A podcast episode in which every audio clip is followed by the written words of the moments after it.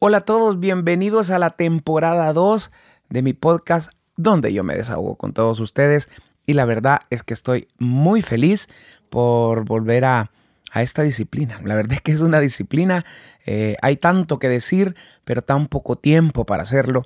Y, de verdad han pasado casi dos años ya de, del último episodio y, gracias por haberme acompañado en la primera temporada. Recibí muchos mensajes, recibí eh, mucho mucha retroalimentación, mucho feedback de parte de todos ustedes y por tal razón me anima a seguir haciendo contenido.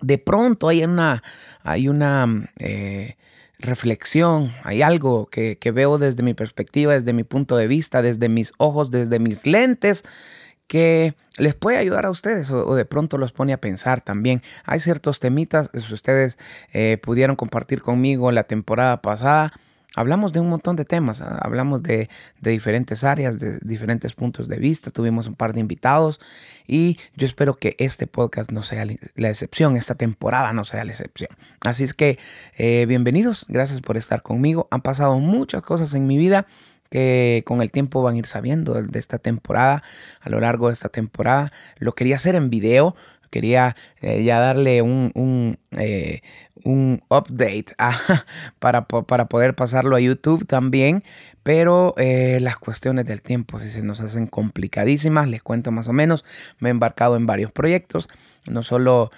terminé mi carrera, sino que hoy estoy en una segunda carrera, estoy sacando un doctorado en teología, aparte de eso me convertí en maestro de universidad, estoy dando dos materias, un saludo a mis alumnos.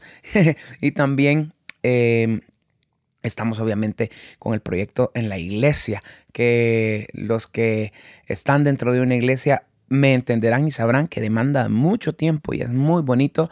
Eh, tengo a cargo el Ministerio Juvenil, también el grupo de alabanza.